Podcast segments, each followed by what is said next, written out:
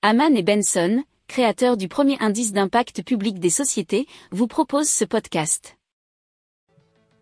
Haman and Benson, a vision for your future. Le journal des stratèges. Allez, on parle maintenant d'un implant sous-cutané. C'est effectivement la technologie qui a été développée par Walletmore qui permet euh, du coup de pouvoir payer avec cet implant.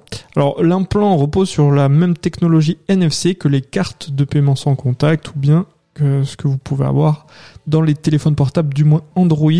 Sur iPhone, je pense aussi que c'est NFC, mais je me souviens plus.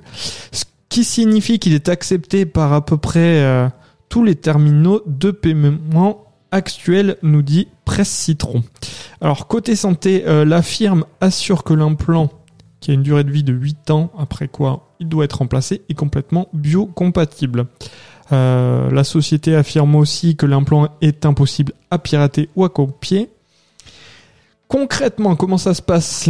L'implant doit être lié à un compte iCard distinct du compte habituel. Il faut charger ce compte ainsi qu'un crédit sur la carte virtuelle contenu dans l'implant.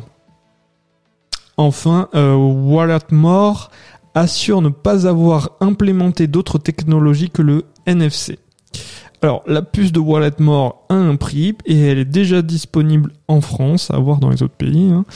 et ça coûte euh, bien aux alentours de 200 euros puisque c'est 199 euros. Pour approfondir ces sujets, abonnez-vous à la newsletter de Haman et Benson et écoutez nos autres podcasts que vous retrouverez dans les notes de l'émission ou sur notre site internet.